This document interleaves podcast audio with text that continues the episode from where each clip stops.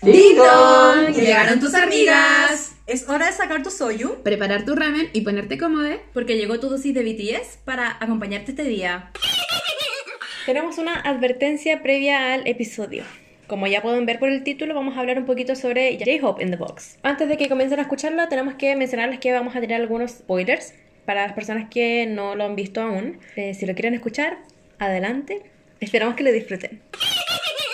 Ya, capítulo de hoy. ¡Wow! Se- estuvo fuerte. Estuvo acuática. ¿Sabes que yo quedé muy feliz después de lo que vi? Siento que, ay, es que no sé, como que a mí me llena mucho conocer el- los detrás de escena, de las cosas que suceden, ¿cachai? bacán. De hecho, yo a Chimi le comentaba que, no sé en qué contexto fue como, yo le dije en un momento, de como me encantaría mucho que BTS pudiese mostrar em, cómo son ellos en el estudio, porque no está ese material, po. Claro. No está, está solamente como los, los Bangtan Bong, pero cuestiones como súper puntuales. Eh, pero lo que se hizo con el. J-Hope in the Box. Sí, eh, es lo que yo esperaba. Siento como que logras conocer a la persona detrás del artista. ¿Cachai? Sí. Y no sé, yo, qué maravilla. No sé qué, qué opinan ustedes. Sí, a mí me pasó igual. eh, creo que algo que nos faltaba era ver el proceso creativo por detrás.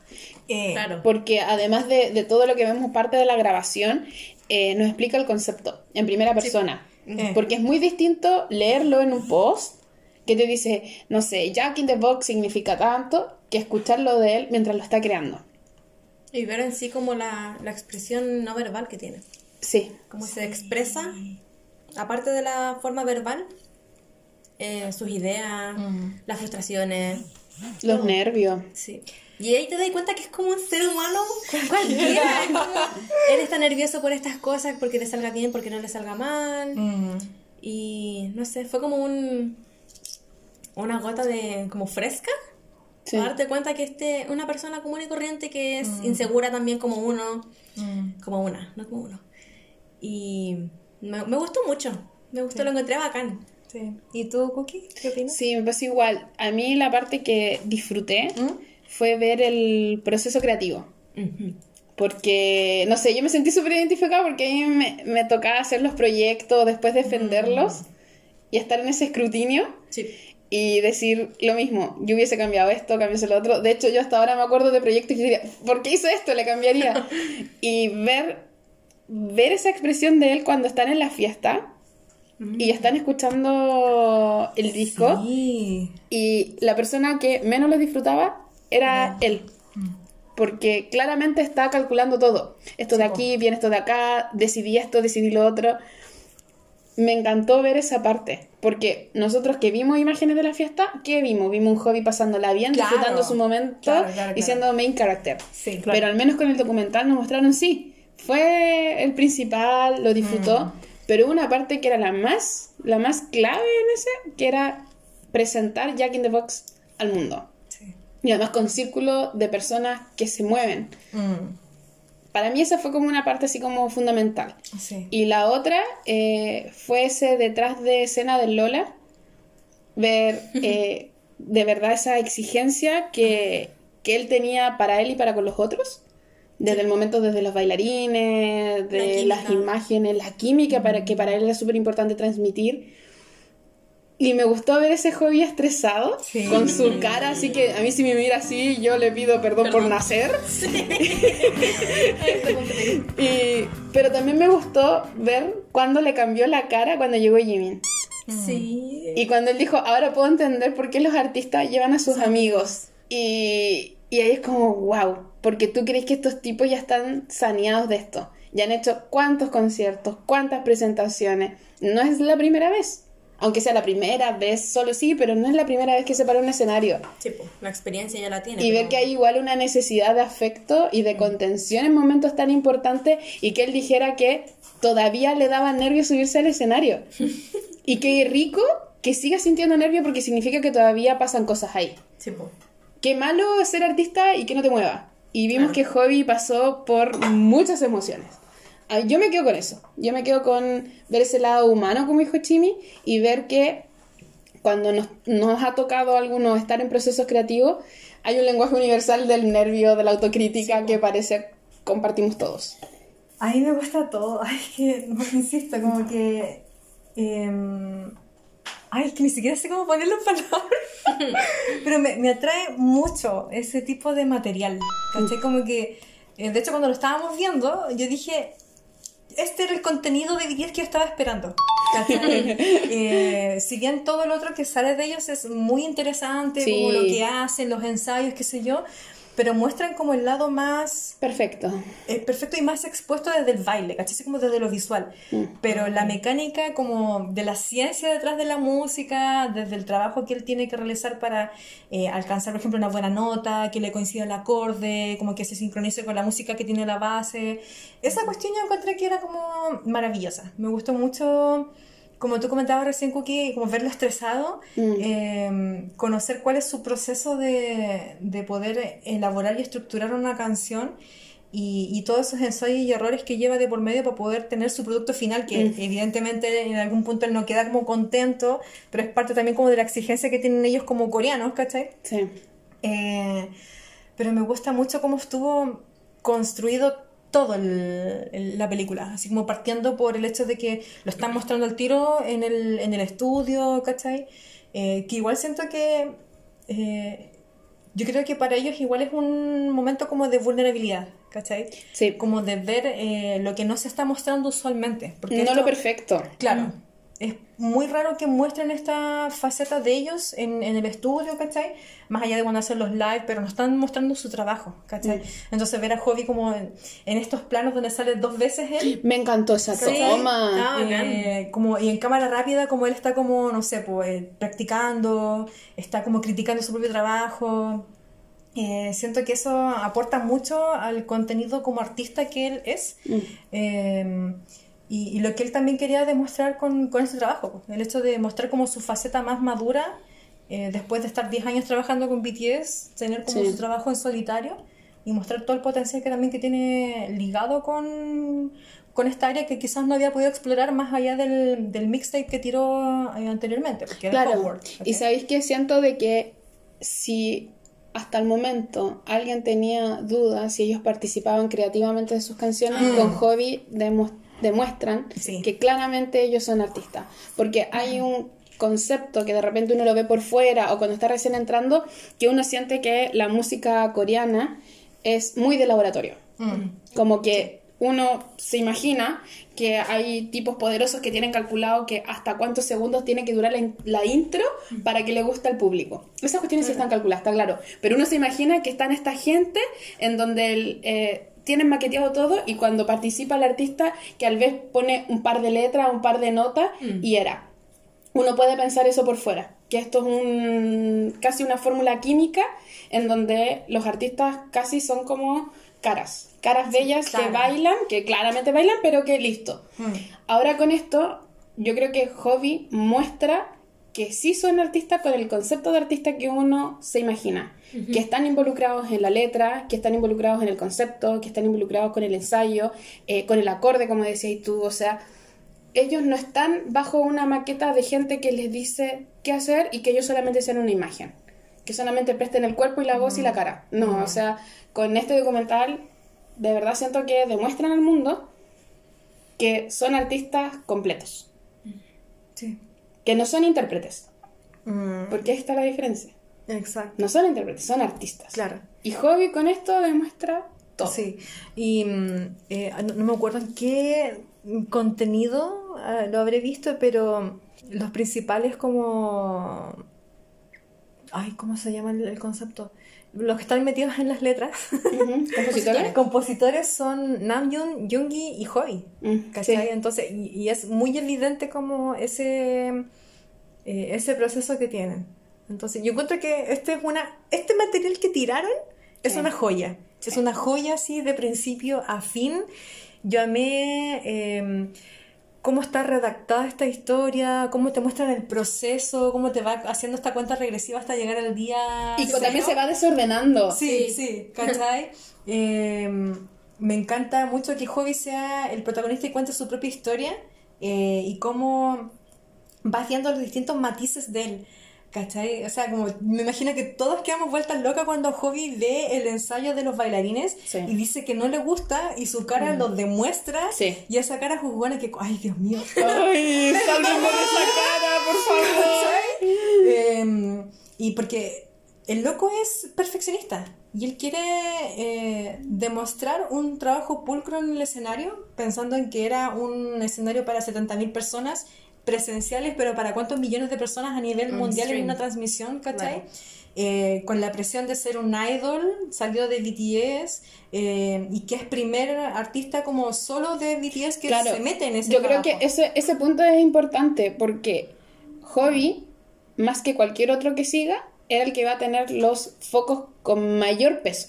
¿Te acuerdas que un día, en los primeros capítulos del Hablamos podcast, de hablamos de esto? Sí. ¿Quién sería el siguiente? ¿Verdad? Cuando ¿Con salimos con el seguir así como...? Sí. Sí. Pero no. Y dijimos ¿Verdad? que podía ser Hobby o Jungi, me parece. Mm. Y ahora estamos con que Jungi va... Sí. Se lanzó a conciertos, Sí. pues, cabra. Mm. ¡Qué fuerte! Bueno, después podemos hablar un poquito de eso. sí, ¿cierto? sí, Pero sí, pero lo que me quería detener es que siento que Hobby cargó con la. y carga, y va a cargar porque ya lo hizo, con la corona más pesada. Mm. Ser el primero de la banda en debutar, en solo, en solitario. O sea, ya él es el primero y todo siempre se va a comparar con lo que él hizo. Todos los demás, críticos, fan, no fan, hater, van a comparar siempre los trabajos que siga con lo que hizo Hobby. Entonces él también carga con eso, porque él puede quedar, no sé, ante los demás como el que hizo el trabajo más mediocre, sabemos que no, pero en comparativa, los demás claro. pueden tomar los errores de él y mejorar. Es lo más difícil de ser el primero. Sí. Claro. Y él cargó con ese peso. Y yo creo que eh, dentro del documental no se dice explícitamente, pero sí notamos que Sí. él sí reconoce ese peso. Sí, sí, Se sí. nota el- mucho más cuando sí. pasa con, cuando llega Jimin. Sí. Porque se nota así el cambio de actitud que tiene frente a la situación. Como Claro. que está muy así cerrado y cuando llega Jimin como que wow, Sí. puede sentirse cómodo. Que sabes que ahí yo creo que igual le pasa un, un- tema por la, como la relación simbiótica que tienen ellos como banda. Claro. Más allá de banda como hermanos, ¿cachai? Eh, y que indudablemente los lleva a siempre a estar rememorándose. De hecho, Hobby constantemente en, en la película habla así como de, de, de, de- de todos. Cuando llega a una Sí. parte de un ensayo dice como, hoy estuvimos acá un momento para Sí, el sí, de, el bullet, bullet, bullet. de Red Ballet. Y así Sí. es. Eh, Muchos como todo siempre está rememorando a la banda, como que necesita esa seguridad en el Claro, resto. ese confort. Y ahora eh, trabajar solo, ¿cachai?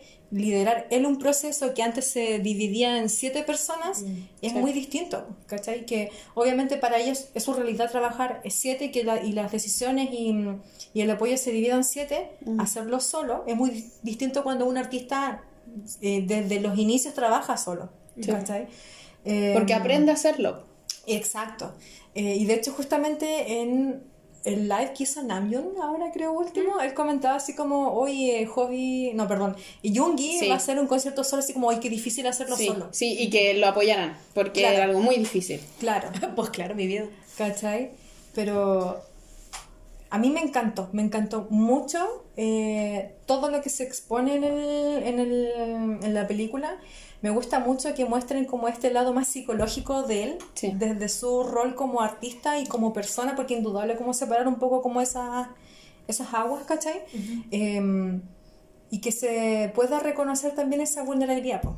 Sí. ¿cachai? Del, del sentirse angustiado, de viajar solo, de no tener con quién compartir como lo que estáis viviendo, porque imagino que para ellos es muy difícil y distinto hacerlo con, el, con la crew que viaja con ellos, Sí. hablarle a la cámara a la gente de atrás, eh, que hacerlo con la gente que estuvo contigo desde el Confianza, inicio, po. sí. ¿cachai?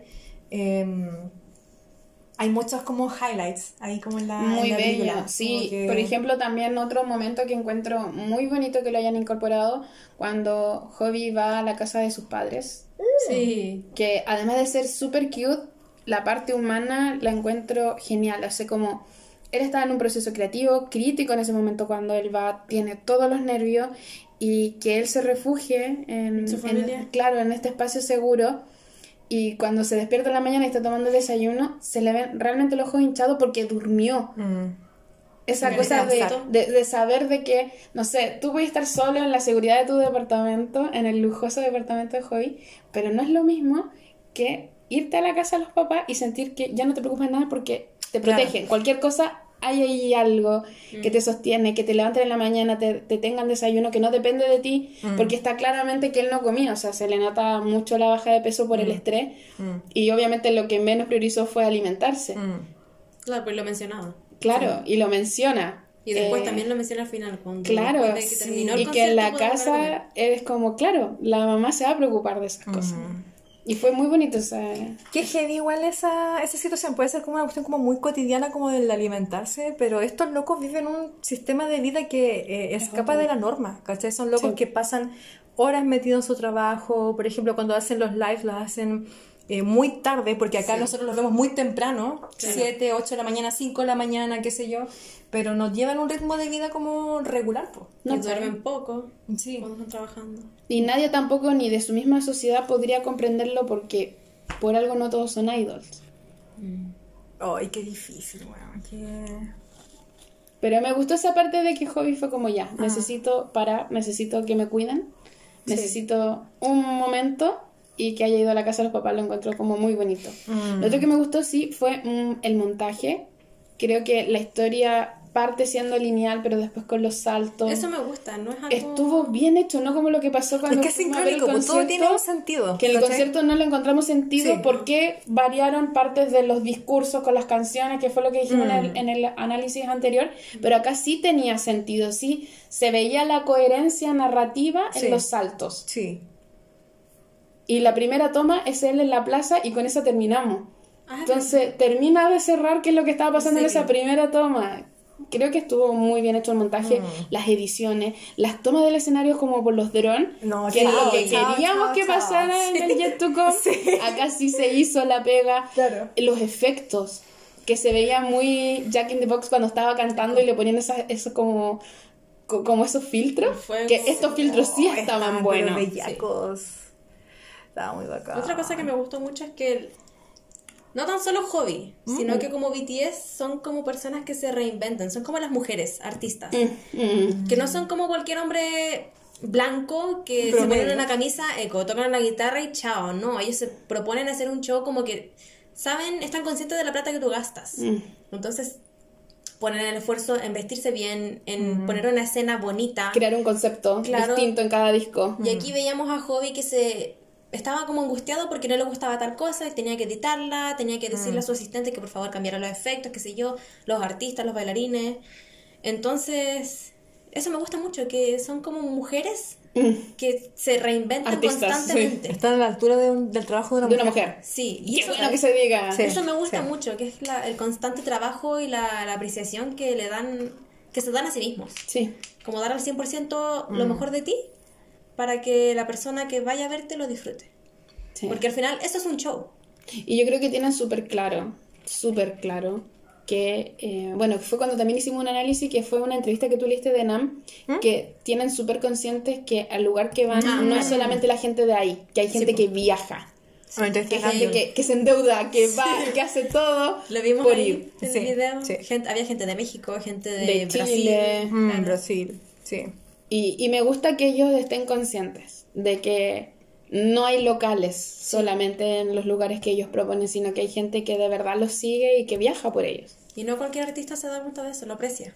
Claro, y yo siento que la manera en que lo aprecias es como dijiste tú, haciendo un buen show, preocupándose de los detalles, exigiéndose al máximo, al punto de que de querer cambiar eh, incluso aspectos musicales, o sea, de que Joe dijera, no, tenían que ustedes conocerme ahora fuera de la caja.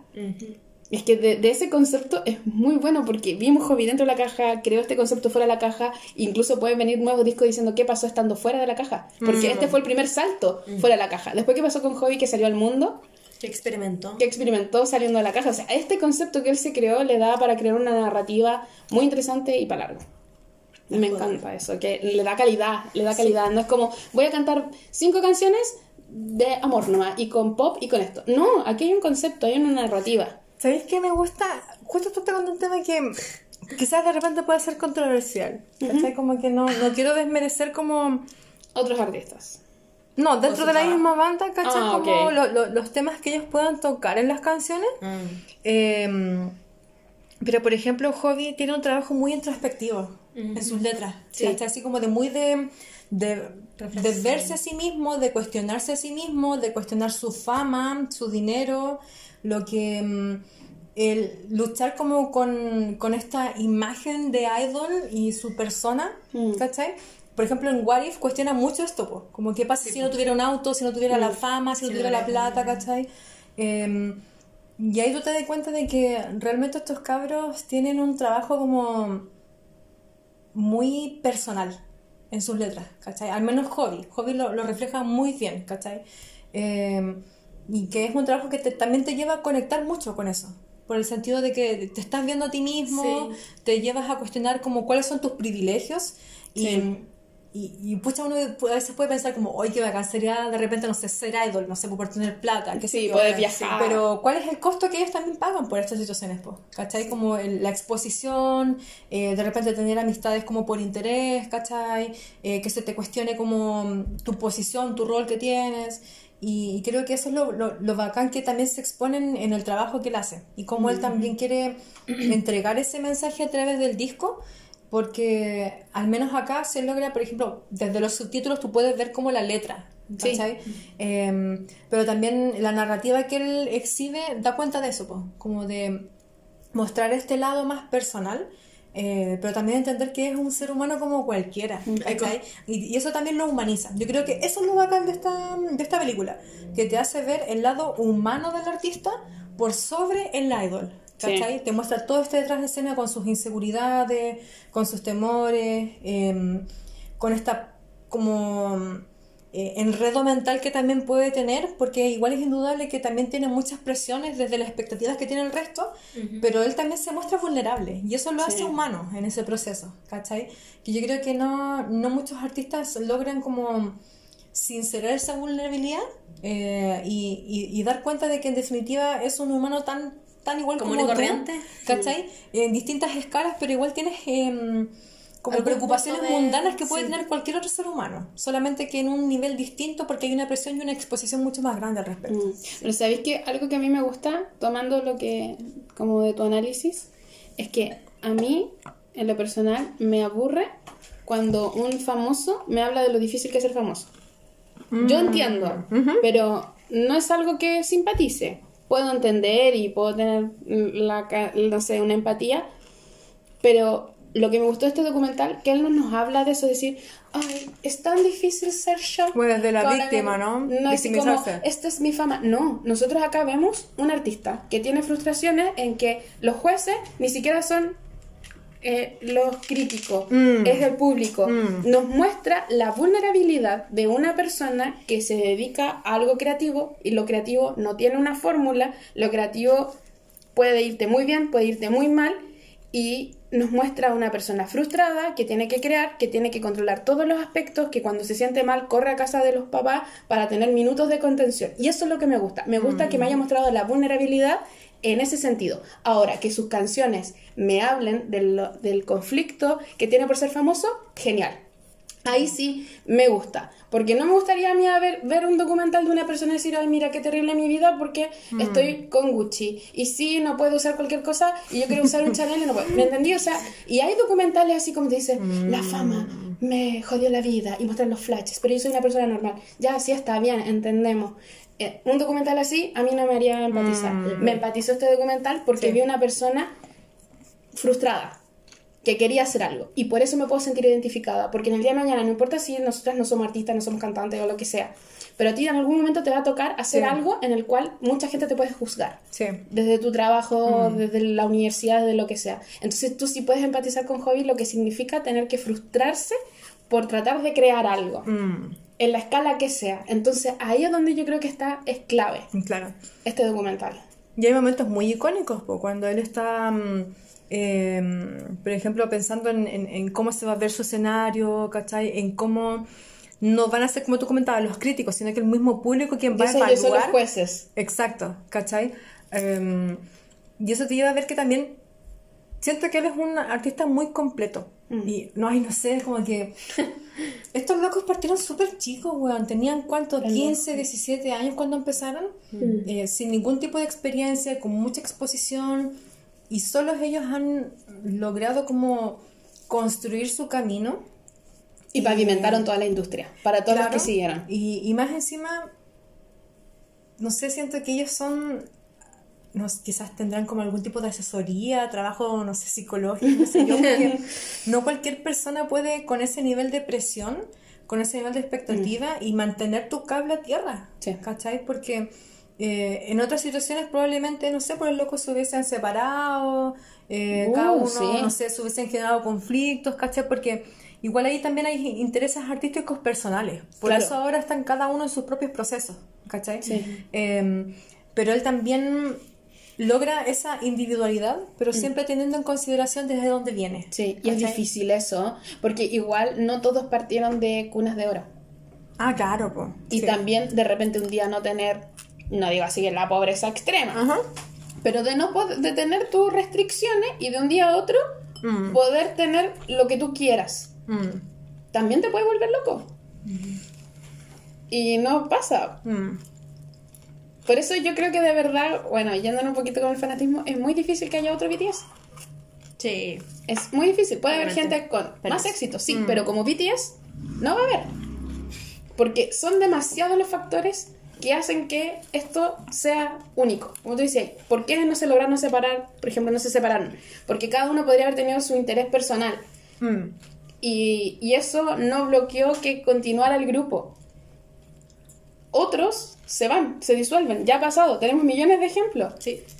Y aquí no. Y aquí no se ve que cada uno como que, ah, ya, chao, reniego de lo que fui, ahora quiero dedicarme a ser famoso yo solo, ¿no? Yo creo que también hay como un interés superior Mm. De ellos como banda, Sí. ¿cachai? Em, que yo, al menos como desde lo que yo observo, de repente puede ser como un poco mm, difícil de ver, pero siento que también ellos tienen un nivel de dependencia muy grande entre ellos, ¿cachai? Que yo creo que ahora con este mm, espacio individual se han permitido esa individualidad, porque por ejemplo Sí, Kobe parte diciendo que Claro, habla de BTS, ¿cachai? Todo el tema, pero él cuenta que él se va a vivir a un lugar eh, distinto. Sí. Pero él dijo, ese es el más gra- grande cambio. Exacto. Sí, como me fui a vivir solo. Claro. Ese fue su Y a cambio. un lugar lejos, ¿cachai? Sí. Entonces, porque antes de eso probablemente vivían muy cerca o, compartían cierto departamento, todo lo hacían juntos. Sí, pues. Entonces, igual eh, eso da cuenta como de, de esta lucha también interna, pues. De vivir como en un periodo de. Como tan aclanado como, como grupo, como familia. Pero ya hay un momento en donde él también cuenta, pues han pasado, no sé, 10, 17 años desde que él se inició en el tema del baile, ¿cachai? Pasando Sí. por el rap, todo el tema, y entrar a BTS. Y ya es momento como también de, mm, de, de- de expandir sus alas, pues Sí. de, de tener su espacio para sí mismo, porque igual que fome estar tanto tiempo en una banda, eh, en donde también tú tienes que compartir tus propios intereses con el resto, Sí, congeniar siete genios distintos, siete ideas, siete de todo, ¿cachai? Y en algún punto igual tú necesitas tu individualidad, po. no puedes depender de un otro, no puedes... Tienes que pensar en el bien común cuando trabajas con mucha gente. Claro. Y, y qué bueno que también se hayan dado la posibilidad de trabajar individualmente, de explorar, porque eso también les implica pensarse a sí mismo, crecer, ¿cachai? Ver qué les gusta, qué necesitan, como él también lo comenta en la película, para poder eh, como renovar un poco los aires y volver en una versión mejorada como BTS. Totalmente. Y me gusta que ellos lo entiendan así. Como que al darse este espacio es que puede ser más beneficioso para la banda. Porque igual es fome tener a alguien frustrado. Alguien que todo el rato, porque a todos seguramente les pasa, de decir, si yo estuviera haciendo esto, podría lograr estas cosas o podría expresar esto. Y eso Oh, que tú decías, lo tenéis ahí pegado. Entonces, si cada uno ya tiene su espacio de explorarlo, creativamente se suelta algo, se libera una tensión, se mueven las energías y cada uno va a llegar con visiones, aprendizaje, experiencia y pudo haber dado también su visión, como tú dices, individual. Quizá por eso también como el Festa fue como una, mm, una reunión como tan Emocionalmente. emocional, po, sí. ¿cachai? Porque, insisto, estos locos como que todo lo piensan en, en, en, en siete, Sí. no lo piensan individualmente, ¿cachai? ¿Y queda manifiesto en la película? Hobby todo el rato está pensando en la banda, está pensando en que venga Jimmy, Que en se como solo, claro, es raro. ¿cachai? Porque es difícil, es Y como... todos es lo han dicho. rara- Sí, todos han dicho como, qué extraño, lo estoy haciendo solo, nada, todos. Todos, todos. Entonces es difícil... El Jin también, porque cuando estaba en Argentina, también decía así Sí. como, me siento tan extraño aquí solo. Exacto. A cada uno le va a tocar su momento en algún momento, ¿cierto? Pero mm, encuentro que es muy valioso como este espacio que se dio, como demostrar esa vulnerabilidad, mostrar que ellos detrás de, de, de lo chistoso que se puedan ver, de lo bonito que se puedan ver, ¿cachai? Eh, realmente son seres humanos y, y, y te aterriza, pues, ¿cachai? Te hace humanizar el, el idol. Que eso encuentro que es como lo, lo bonito de este trabajo, ¿cachai? Sí, y yo creo que también están dando paso a evolucionar lo que uno piensa también del idol. Mm. El idol siempre se vio lejano, perfecto, impoluto. Y creo que eh, BTS ya, ya mostró eso. No pueden mantener esa fórmula. Y esto yo creo que está llevando a la banda e incluso me atrevo a decir al K-pop al siguiente nivel Mm. a mostrarnos al artista detrás del idol. Y esto son los primeros pasos. Yo les aseguro, esto va a generar un cambio en cómo se muestra la industria del K-pop en Corea y en el mundo. Porque al parecer, y creo que nos pasa a todos, ya no estamos conectando con las figuras tan perfectas. No, nos parecen claro. aburridas. No. Ya no genera el mismo impacto, porque claro, nosotros estamos acostumbrados a los que están desaliñados y vemos estos perfectos, maquillados, nos llamó la atención. Los quisimos, los seguimos. Mm. Ahora ya, ya enganchamos. Necesitamos ahora ver, ver qué pasa detrás de esa perfección. Mm. Y creo que Hobby nos está abriendo el paso. Y le está abriendo el paso a todos los demás para que evolucione el K-pop en el mundo. Porque no se puede mantener igual el K-pop. Mm. Para que siga siendo tendencia y que siga moviendo gente, tiene que evolucionar. Claro. Exacto. Por algo, muchas bandas ahora que se que, que sale que están denunciando los maltratos, antes no lo Mm. hacían. Eh, Es las filtraciones, eh, cuando les gritaban, ya todas esas cosas cada vez están empezando a salir más y más y más porque ya se está entendiendo, yo creo, de que no nos sirve esa gente que está exigida al máximo que traten de ser perfectos. Por eso para mí siento que es importante Hobby como, como este giro que está dando, tanto la banda de manera personal y como lo que está abriendo para la industria. Va a cambiar, va a cambiar todo. Sí, cuántico el punto que tocáis. ¿Mm? Porque, em, por ejemplo, como que en esas materias Corea está como muy retrasado. Sí. ¿cachai? Son cosas que, por ejemplo, no se dan en occidente. po. Hay artistas que han denunciado situaciones graves, abusos, ¿cachai? Como Total. manipulaciones de todo tipo en distinto nivel.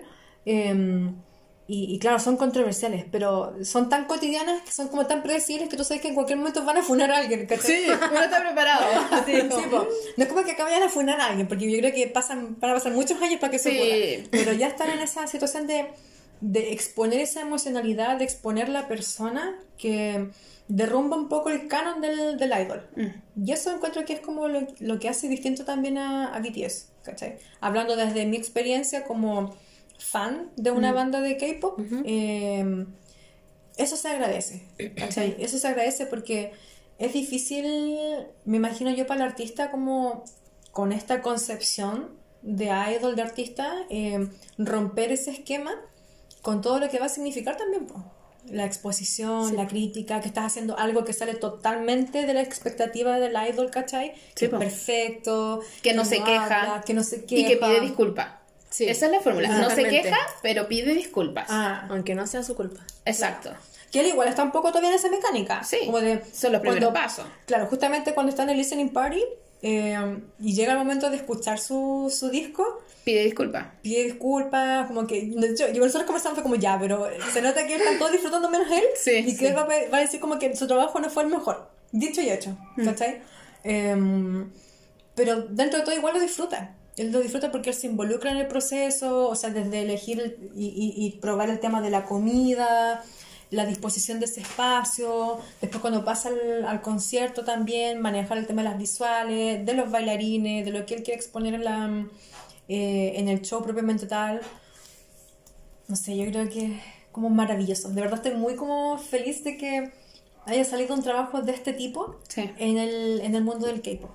¿Cachai? Como Y de calidad. Además que al lanzarlo en Disney Plus de manera internacional, abre mucho. mucho.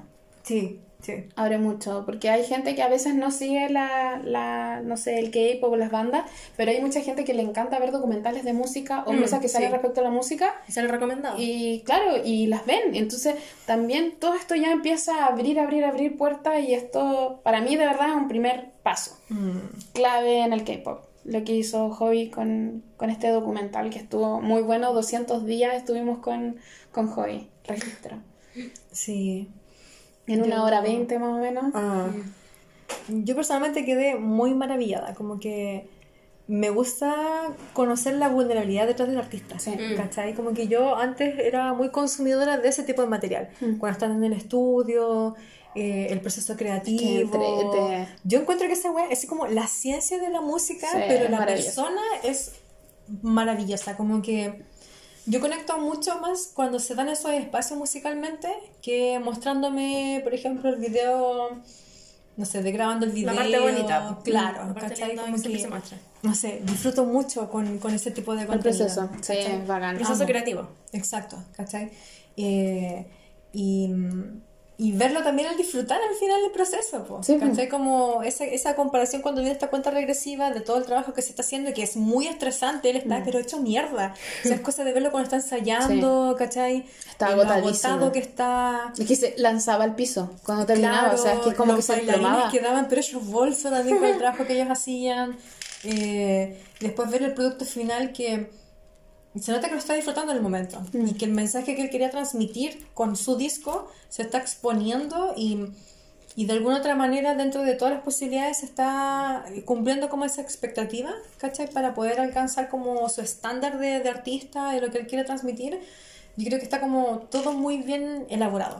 Como Mm. que el Lola al final es el producto final Sí. de todo este proceso previamente que él venía elaborando, que empezó el 2020, 2019, como él comenzaba, comentaba, ¿cachai? Caleta tiempo. Em, claro, eh, pero llegar a ese punto y... Ay, no sé, como que esa escena cuando él está, cuando salta de la caja Sí. y muestran la toma hacia el público, Wow. encuentro que, ay, bueno, que, que, no sé, aparte que él está serio, Sí. está como en esta parachoro cuando sale del- de la caja, ¿cachai? Porque empieza el tiro con Moore, creo. Eh, ¿Qué estaría pensando, qué estaría pasando por su cabeza en ese rato? Así como ver la gente gritando, eh, el temor. Me parece que no sé si fue en este momento o en algún otro espacio que él comentaba de repente como, ¿qué pasa si no llegaba nadie? Sí. ¿Cachai? Pobrecito. Sí, pues. Después ver toda la gente, ver las banderas de la gente de todo el mundo que estaba ahí, ¿cachai? Eh, las tomas que le hacen a las fans gritando así como, Javi, we love you, y todo el tema, ¿cachai? No sé, yo encuentro que es como un highlight totalmente Sí. de, de su trabajo. Mira, a mí me gusta mucho de que haya contenido porque tuvimos, nosotras vimos el, el Lola en la transmisión, entonces el disco nos trajo Lola, nos trajo este documental, porque a mí algo como que todavía como que me choca un poco, que yo creo que también es como la visión que tenemos occidental, que para mí cuando un artista saca un disco es que hay videoclips y hay giras. Me parece muy raro que no consideren giras. Por ejemplo, ¿por qué no está la gira Jack in the Box? ¿Por qué no está la gira Indigo? Para mí sigue siendo muy raro. como un. ¿Por qué sacan un disco? No sé, le hacen una promoción corta y listo. Eh, esa cosa a mí todavía como que me cuesta porque, no sé, tú sabes, ni ya voy a repetir, pero Taylor saca un disco, viene gira. Tour, es que es así, es un tour. Claro. Será más grande, será más pequeño, pero por esa cosa como que Sí, todavía no entiendo por qué no tuvimos a Hobby eh, disfrutando del disco con más personas. Mm. Se quedó en el Lola y para mí, claro, fue como dijiste, fue lo culmine. Pero el disco no llevaba nada, no llevaba ni un año y salió el- al- lo del Lola. Entonces, Sí. eh, no sé, cada artista que estará dos años. Si son muy exitosos, son dos años con un disco en gira. Mm. Claro, una gira, claro. Todavía a mí me cuesta un poco eso. Entonces sí, Sí. agradezco que al menos, que a mí, a mí me gustó demasiado Jack in the Box. O sea, es algo que todavía sigo escuchando, no lo he sagrado. suelto. Sí. Me gusta que me haya dado un poco más de material porque a mí todavía me choca que no haya, no importa si yo no voy a conciertos, si es que haya afortunadas que puedan ir, Claro, pero claro. saber que están en gira, Sí. eh, que te puedan, no sé, grabar, que tú veís, que te salga material, que de repente fans suban trozos del concierto, esas cosas todavía a mí me cuesta. claro, como, espero el concierto. De repente, no sé, quizás un tema como de contratos, de tiempos, de dar Eso. espacios a siete hueones que también tienen que ver en la lista sus Pero, discos, pero puede ser, no sé, menos fecha como lo que hizo Claro, Yoongi. claro. ¿por qué no gira después de un disco? Eso Sí. no entiendo. Sí, yo creo que hubiese sido genial como tener un, un mini tour del Jack in the Box. Mira. Eh, porque al final igual Es tan siento que... tu trabajo Exacto. para que solamente haya salido en el Lola. Sí. Una joya tan rica como para poder Es tan buen disfrutarla. ¿cachai? Eh, que, pucha, lo mismo que lo que, lo que está pasando con Indigo, po. Namjoon en el live que hizo ahora reciente dijo así como que ya está dando un cierre al Indigo Sí, y, y es está como- empezando a grabar nueva música y es como, Como, weón, disfruta tu momento. como que... Por eso, Siento que la... como- Personalmente yo siento que la música es como un ritual. ¿Cachai? Como que quizás en nuestras cabezas occidentales está eso, que sí, tiene el disco, la gira, la, el disco, la promoción, el disco, la gira. Claro. Termina la gira, un espacio y nuevamente entra al estudio, ¿cachai? Sí. Todo el tema. Pero siento que es un ritual también bonito para poder eh, compartir tu arte, po. Eso, ¿Cachai? que salga, que ver cómo la gente conecta, porque claro, lo del Lola igual es un festival. Se vive distinto a que la gente vaya a un concierto tuyo. Sí, Eh, la íntimo. temática es distinta. Mm. El concepto que él creó para el Lola es para el Lola. Eso no Claro. se puede llevar y tratar de meter en un estadio y que funcione. No, o sea, el concierto se crea como concierto y los festivales son festivales. Mm. Y falta, a mí siento, aunque sea corto, saber que Hobby tuvo su gira, que Nam tuviera su gira. Sí, sí. Cortita, no importa, aunque nosotros suframos y que sean pocas y pocos los afortunados, no Claro. importa, pero saber que promoción, de que, de que ellos tengan la oportunidad de ver más gente cantando, coreando, porque igual, claro, la gente fue genial y se sabía las canciones, pero igual llevaba poco tiempo. Sí, po. Ya reciente el disco. Estaba reciente, entonces, no sé, una gira en donde haya pasado un mes, donde la gente haya tenido un mes el disco, donde se aprendieron cosas, donde tal vez él sacó papitas, donde, oye, esta canción habla de esto, de lo otro, adquieren significados distintos, la gente toma distintas las canciones y que pesque ese contenido y te lo demuestren en Sí. un concierto. Sí. Siento que eso es un poco la crítica que le podría hacer al mercado musical coreano. Mm. ¿Cachai? Que eh, estos locos sacan material, pero maravilloso. Sí. Y no se aprovecha como ese nivel de análisis. ¿Cachai? Mm. Eh, por ejemplo, las entrevistas que hizo Namjoon también con el Índigo era así como mucho Arte. material de, de exposición personal, ¿cachai?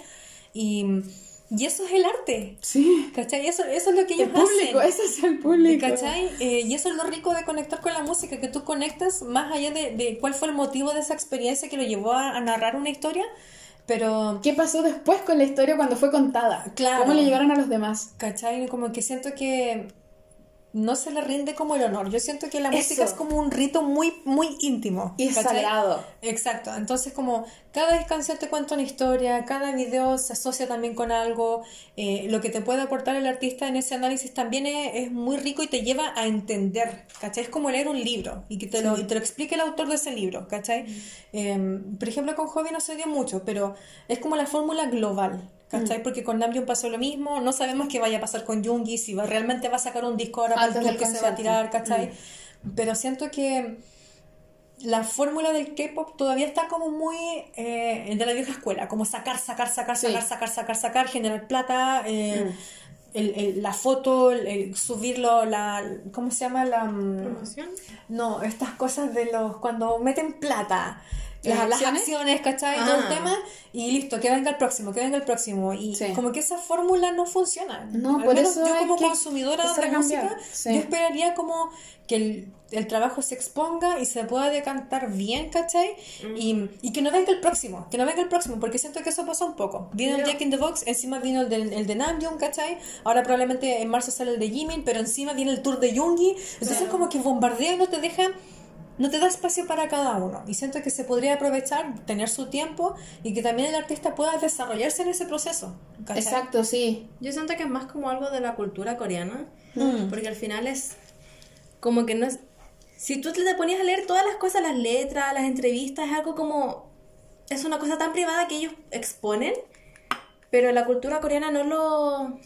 No sé si no lo sabe apreciar, pero es como que ya, diste tu punto de vista, sigamos, sigamos, Sí. sigamos. Eh, sigue produciendo. Entonces, como, no, pues tú tenés que como parar, analizar. Si estás dando tu punto de vista a una cosa tan íntima, poniendo poniéndolo al mundo, es como darte el tiempo de Que salga al mundo. que de salga, respetar ese material. respetarlo, analizarlo y como vibrar con eso, porque estás conectando algo tan personal con más gente. Sí. Entonces, como date el tiempo de, no ellos en sí, pero como la empresa en general, date el tiempo de mm, apreciar y conectar con otras personas. Porque Sí. al final es como, ya, démosle, eh, saquemos material, ya, terminaste, promoción, chao. Listo. Un mes, listo, sigamos, prosigue creando. Mm. Entonces, como, siento que... Es todavía se ve muy producto. Claro, es personal, pero al final es tan impersonal. Mm. Y no sé, yo encuentro su- súper raro eso de que lo llevan a pasar en, en sí, como la, la intimidad Sí. que tú estás exponiendo, porque al Sí, final es el tema. estás conectando con otra gente. Claro, claro. Sí, y este de verdad, o sea, estamos hablando que es un disco excelente. Y siento que incluso la música tiene que hasta morir. Mm. Porque es, es un ser, es algo que tú creas. Entonces, claro, primero es la- el furor, luego el gusto, después de que ya tenga que ir perdiendo fuerza hasta que llegas al proceso, tú dices, ya, tengo que contar la siguiente historia y ahí cuando nace el nuevo concepto del nuevo disco. Claro. Entonces, como, como decía Chimi, si voy, saco, listo, te expones, lloráis frente al público, dejaste, te, te, te volaste la cabeza haciéndolo, ay, qué bonito, listo, siguiente. Y esa vulnerabilidad al final no se explora tanto, o quizás son, para mí es como algo insensible, como que aprecia el momento que la persona te está dando su momento más íntimo, Sí, es como sí. date tiempo de, o es muy introvertido lo que estoy diciendo, pero es como date cuenta de poder explorar la- las opiniones de otra persona, analizarlo, como estar para la persona. Entonces es como, para mí es extraño. Sí, es que yo lo encuentro muy raro y yo puedo entender que esto, no sé, si saliera en plena pandemia, entiendo que no viniera una gira, por ejemplo. Ah, claro. Sí, Está claro, Sí. Pero, pero nada, como- sí. ahora eso, eso salió, ya no había riesgo, o por último, hasta cuestiones virtuales, no sé, pero ¿por qué muere el disco tan rápido? Sí.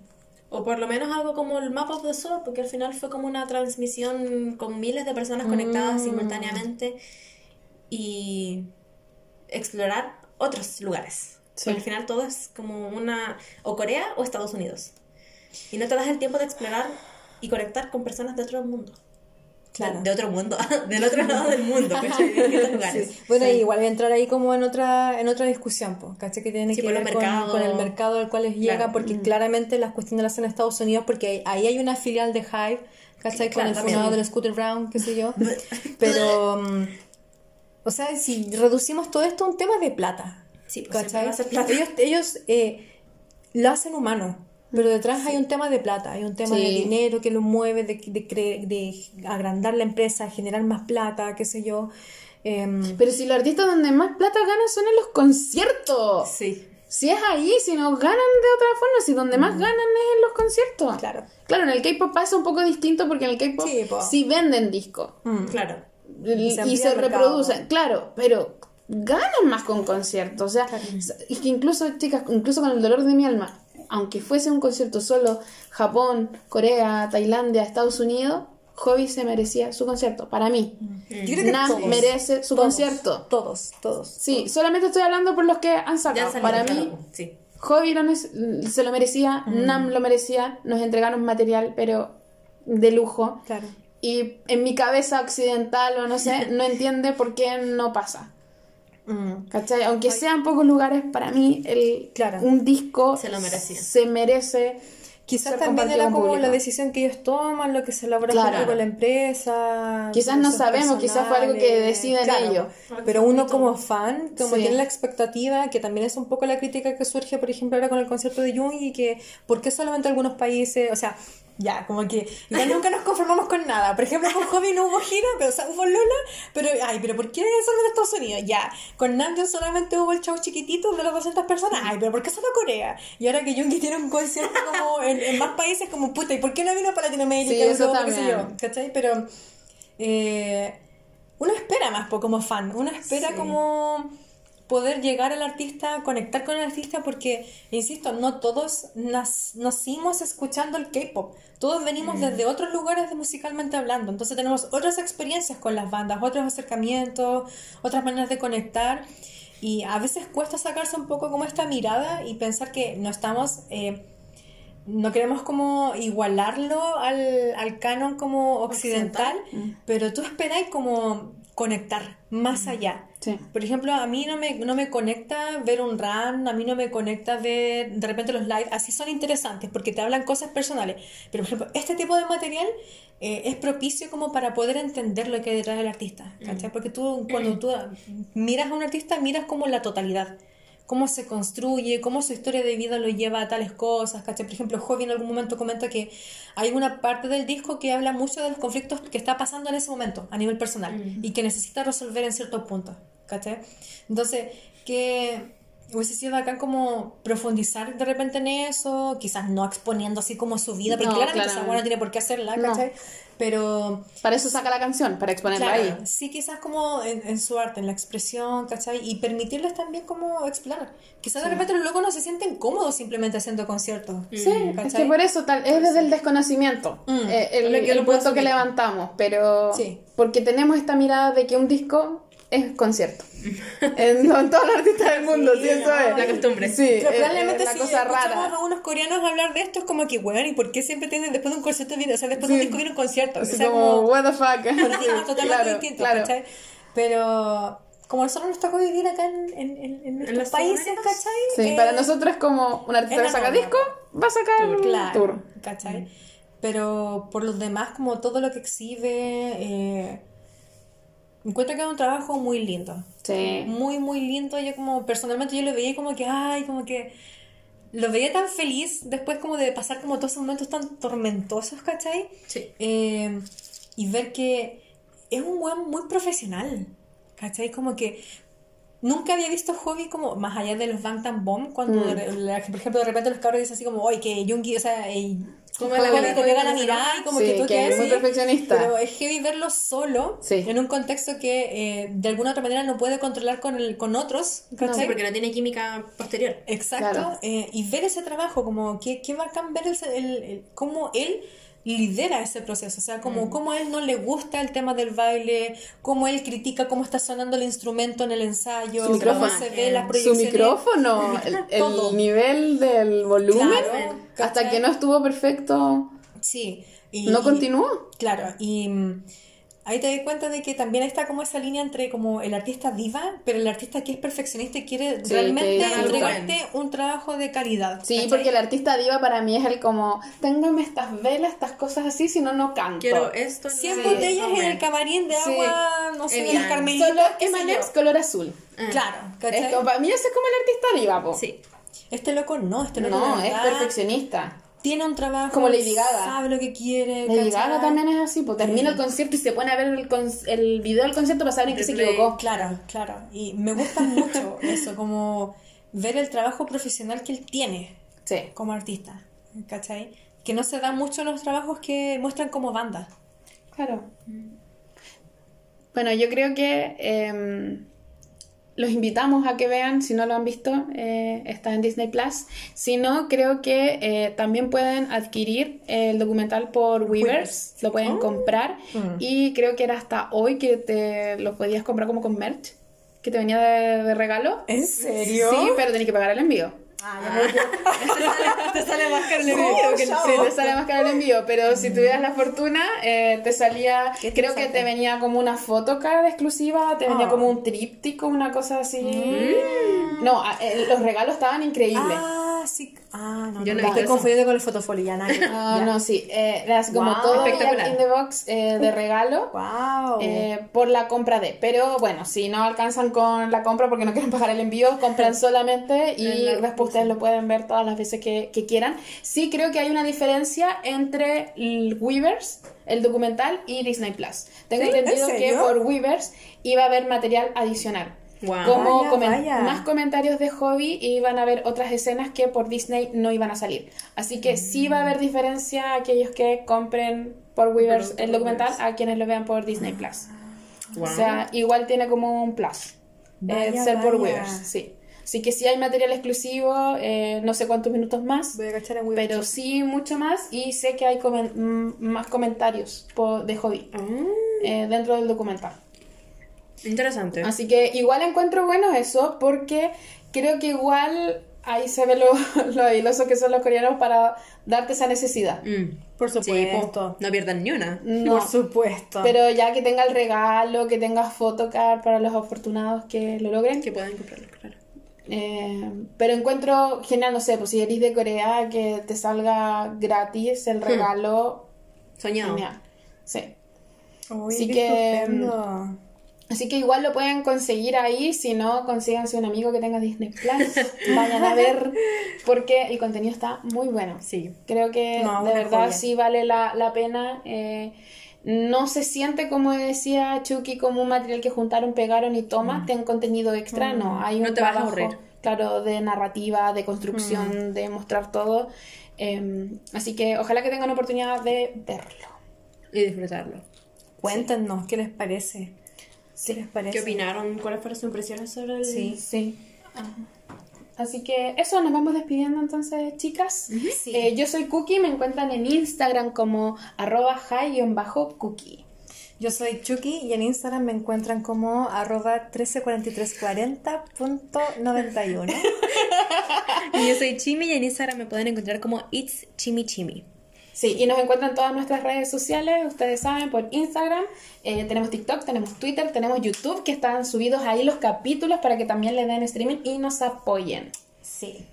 Nos vemos. ¡Año! Bye bye. You soon. El siguiente capítulo se viene con algo genial.